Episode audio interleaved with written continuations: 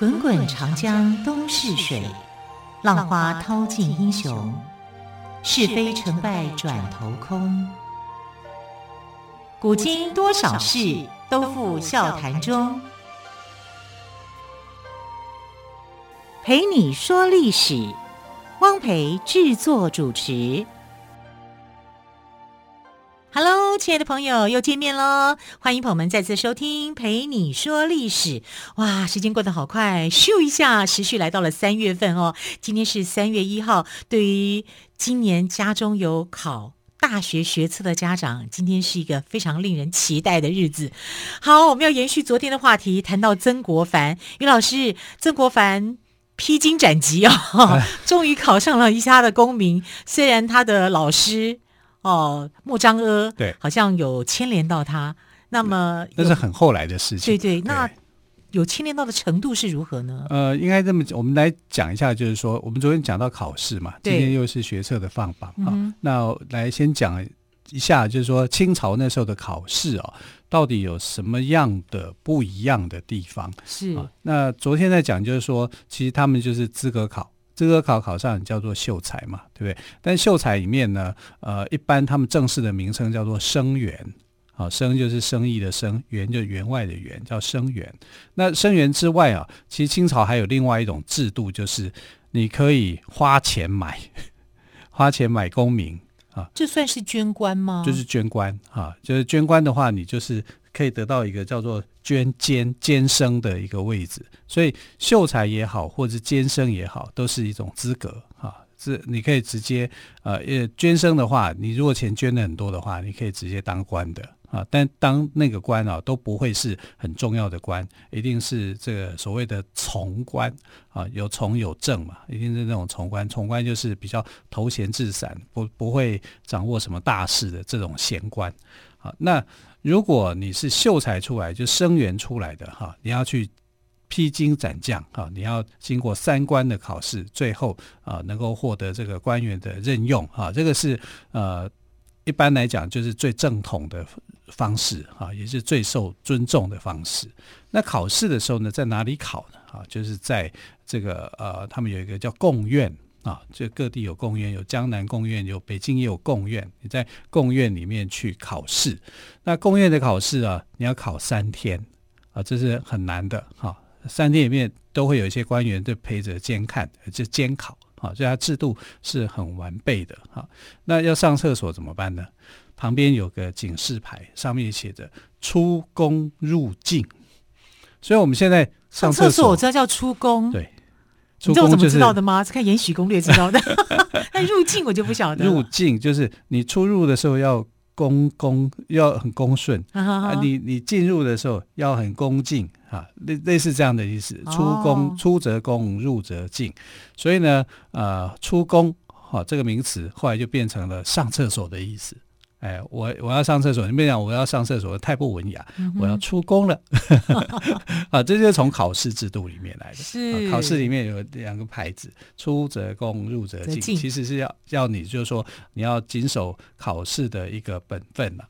那呃，明清两代的这个考试哦，呃，是很讲究所谓的方法的，也就是说它的格式哈、啊、要很完备，就所谓的八股文的考试。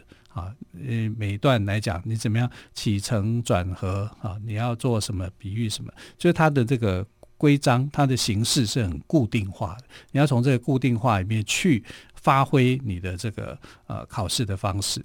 但八股并不是不好，它只是一种形式啊。真正不好的是在它的出题的内容啊，出题的内容，因为它都是限定以四书五经为标准。啊，你在这个标准里面去出题，那有时候因为出你看这么多年，从明清两代经过那么长的时间，每次都在考，那有些考官呢、他就会很有自己的想法，说哇，出一个题目是很不不容易的，我这个考题啊，就是要出的很刁钻的。所以有一年啊，这个有一个考生叫金圣叹，金圣叹其实在文学界是非常有名的啊，他这个曾经就是收到一个考题。那一年那个考题叫做“四十而不动心”，“四十而不动心”是什么东什么鬼东西？什么意思呢？你应该“四十而不惑”嘛，对啊，对不对？哈，他说四十而不动心。那金圣叹他是一个天才型的，他其实是那个时代里面的那种天才天才型学生，哈，智商很高的啊。嗯、然后他一看到这个，他就想，呃，如果是你到了一个山谷里面，山谷里面充满黄金啊，拿完黄金以后，旁边又有美女，请问你动不动？动？请问你动不动心？他就直接写着动动动动动动动，写了三十九个动，第四十个不动。这有什么特别的意思吗？就讽刺嘛，这出题出的真烂。什么叫四十而不动心呢？是什么鬼东西啊？啊！所以他就开玩笑似的就就把这东西给。他也很敢哎，很敢啊！要是我就不敢写。他是真的很敢啊啊！所以你可以，我想要举这个例子，就是说，呃，明清时代的那个考试哦，有时候。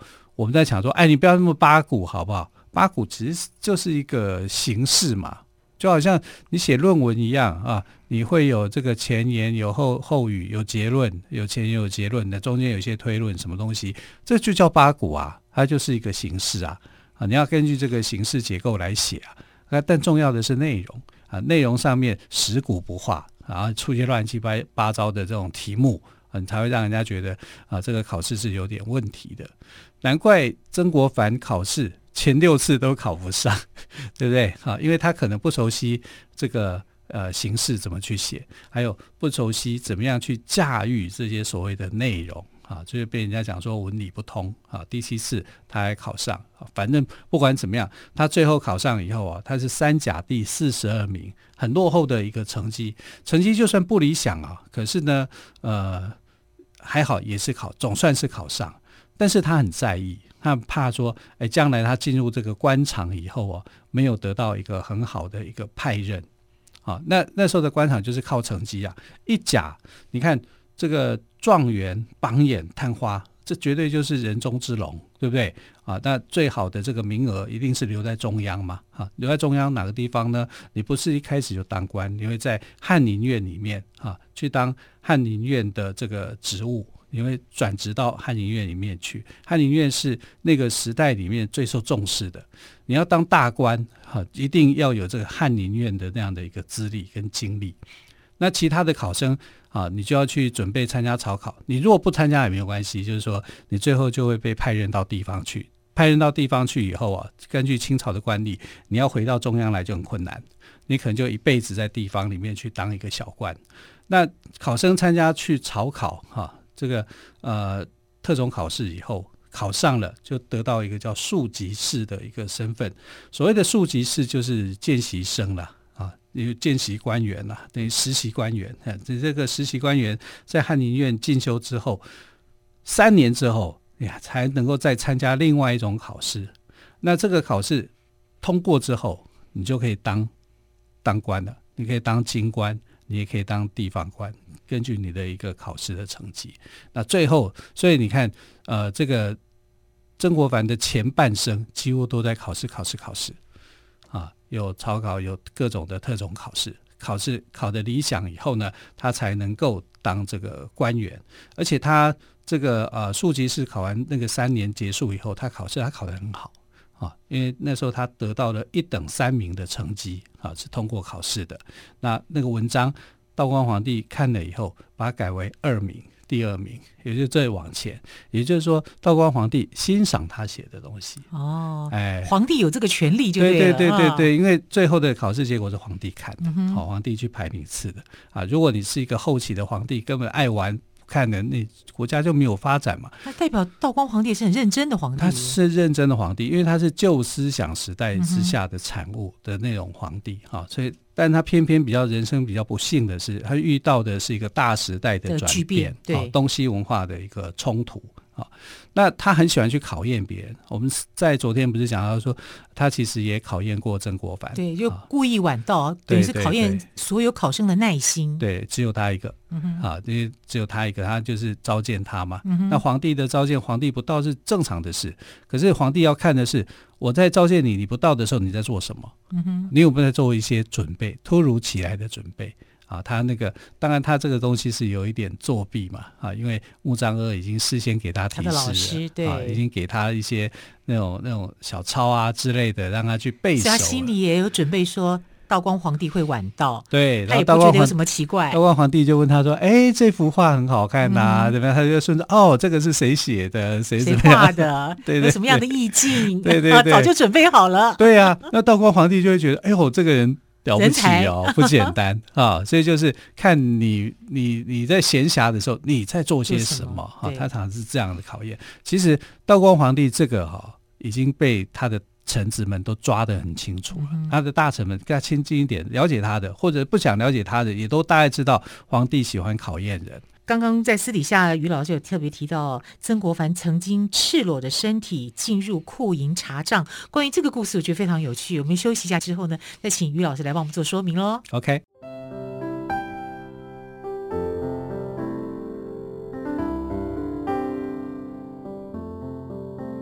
听见台北的声音，拥有颗热情的心，有爱与梦想的电台，台北广播 FM 九三点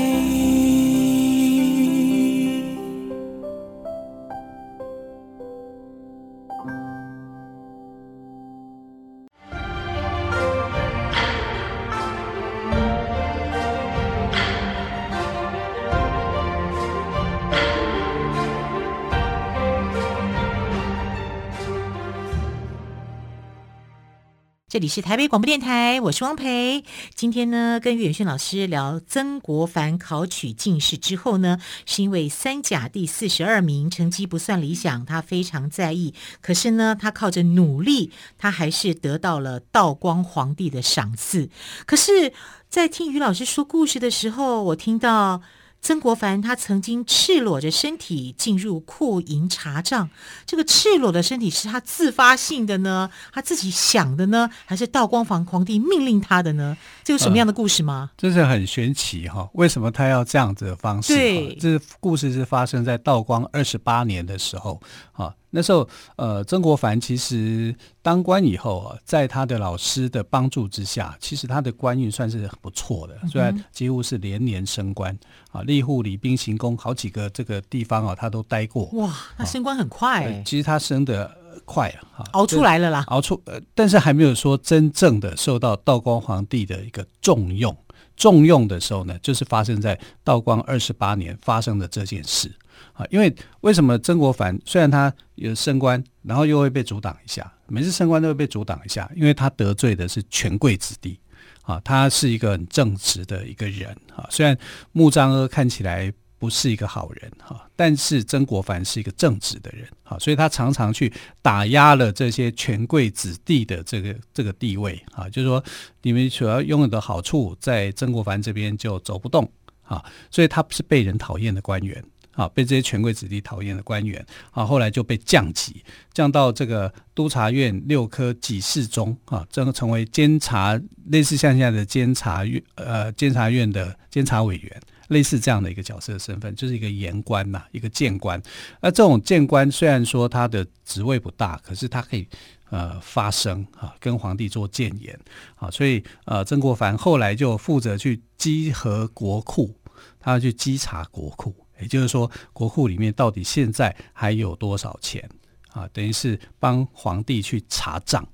那查国库的账，这些官员因为平常都偷偷的挪用，嗯，啊，他们就非常的紧张。今天一点，明天一点，而且你一点我一点，对，搞不好还有默契呢。对，就是说，他第一个查账的阶段，就是说我先核对文字资料，文字资料查都没有问题，好，库银很满，有一千七百多万两的银子在。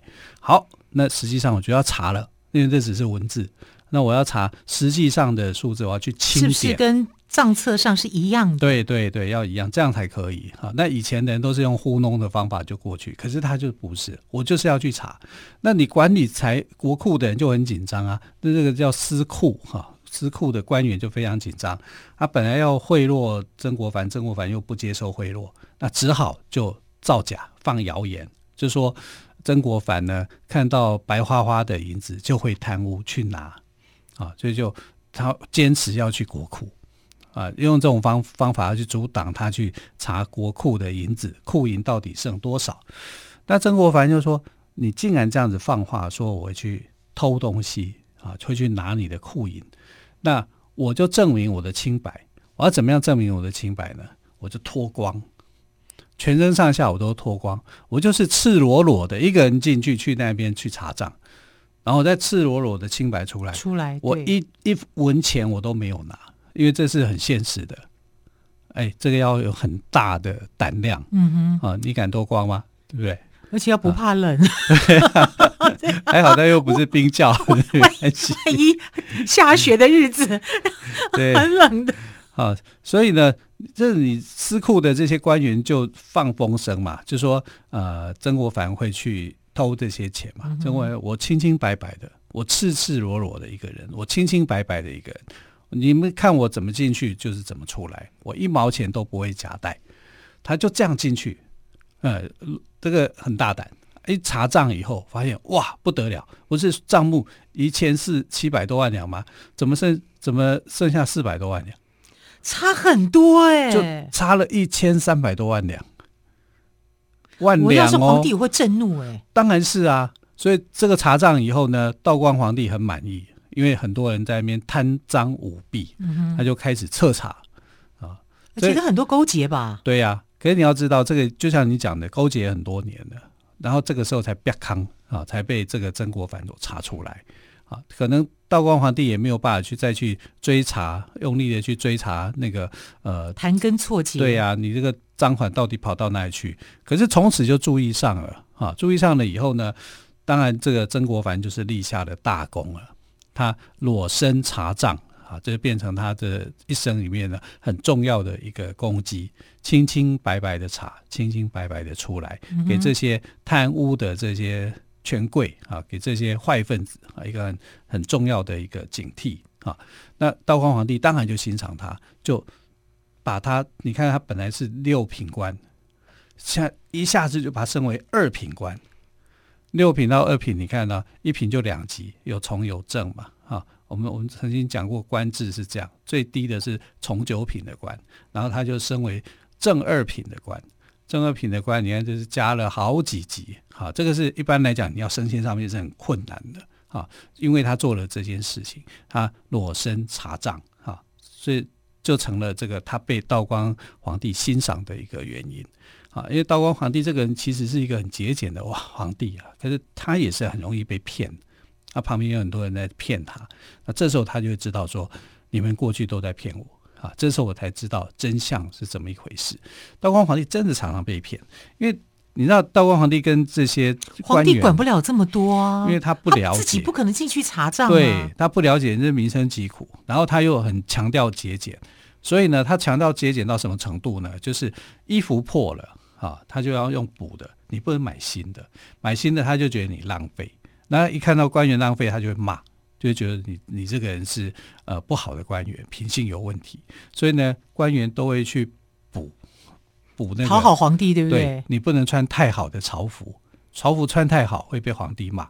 所以呢，他们就常常会去买什么，你知道吗？买那种补丁很多的，表示说你我很节俭，我很节俭。你看我都破了，衣服破了，我要用补的。这里有的洞，我也用补的，哎，补的洞越多，就表示我怎么样啊？我我最节俭，我最节俭，更获得皇帝的赏赐。是，哦、所以呢，在清朝道光期间，就出现一件很奇怪的事情，他们在卖一种叫做补丁衣，搞不好还卖的很好呢，还卖的很好啊，对，还官员爱穿呐、啊，哈、啊，那整个整个这个开会的时候，好像。丐帮帮主在开会一样啊，这里一个你可能会觉得，哎，这我是九代帮主，我是九代弟子，你是八代弟子，在那边两个看谁的补丁多，他是这样，但他很容易被骗啊。甚至有一次他就问人家，哎，你画的这个补丁啊，花了多少钱？啊，人家都不好意思讲，因为这个补丁其实不用什么钱嘛，对不对？啊，他就随便讲的啊，这个两两银子，然后，哎呀，我二十两啊。果然他花的比较多，你看这多夸张的一件事情，对啊，就是到处骗他，然后连库银这件事情也骗，国库一千七百多万两的银子，实际上只剩四百多万两，这怎么去呢？全跑去哪里了？这贪赃舞弊哈，这个情形是在后期的时候，没想到在道光朝就已经变得这么严重了。好，那曾国藩也因为这样就受到信任，但是道光皇帝没有办法信任他多少年，因为他到道光三十年的时候就过世了。啊，那他到道光三十年的时候啊，其实，呃，我刚刚前头不是讲他很喜欢去测试人家嘛，他连他的这个继位的人选都测试。啊，当时他有两个啊、呃、皇子啊，是他很看重的，一个就是皇四子啊，叫做奕祖，也就是后来的咸丰皇帝。咸丰皇帝。啊、另外是皇六子，叫奕匡啊，奕匡呃奕欣，奕欣后来又变成了恭亲王，亲王啊，变成亲王这样。然后他自己在决定的时候说，到底呃皇四子好还是皇六子好啊？后来就给了他很多的测验跟测试。那其实皇六子比较优秀哈。啊啊，就是恭亲王奕欣是非常优秀的，那时候还不叫恭亲王，就是皇六子。皇六子是呃文文才武功都很好的，都比一呃都比这个咸丰皇帝要好很多的。那时候他的这个呃咸丰皇帝的师傅就跟他讲说：“你看到道光皇帝的时候，只管抱着他哭就好了，其他事情都不用做啊，因为做了没用了。你你没有奕欣那么样的聪明，那样的才华。”可是你可以用眼泪去感动他，让你的呃皇帝爸爸知道说你是一个有仁慈心的人，你是一个有爱心的人就够了。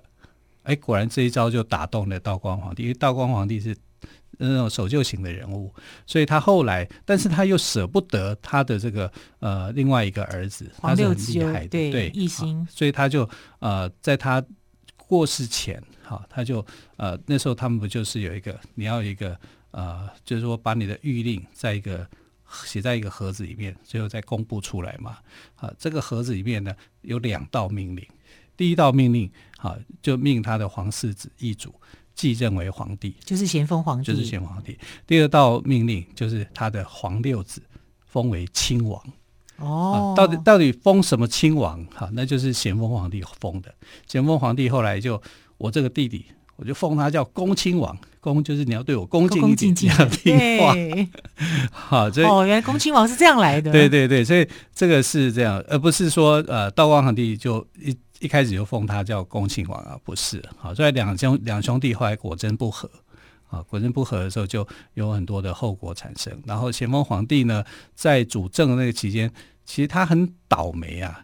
他又碰到内政问题，又碰到外交的问题。在内政里面呢、太平天国造反啊，也就是那个呃考了三四次秀才没考上就造反的洪秀全。洪秀全成立了太平天国啊，就去对抗满清，差点把满清给灭亡啊。如果没有曾国藩的话，差不多就会被灭亡了啊。但是呃，洪秀全跟曾国藩对抗的这几年当中，哈，那真的就是呃曾国藩的跌宕起伏。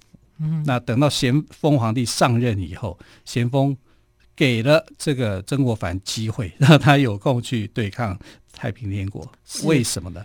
因为他讨厌曾国藩，他想把他调走是是？他把他调走，哦，因为刚好他的妈妈过世。他说：“那你就趁着妈妈过世的时候回湖南你的老家去办理丧事，所以有湘军的产生，对，哦、就是这么来的。好，道光皇帝呢非常欣赏曾国藩的清廉跟勇气，把曾国藩破格升为。”二品礼部右侍郎，而在咸丰年间呢，担任十多年京官的曾国藩，因为母亲去世守孝，却成了他一生中最重要的对抗太平天国的时光。好，关于这段时光呢，我们就请于老师下次在我们为我们听众朋友们做说明喽。没有问题。好，我们今天节目就到这里喽，非常感谢朋友们的收听，我们就明天见，拜拜，拜拜。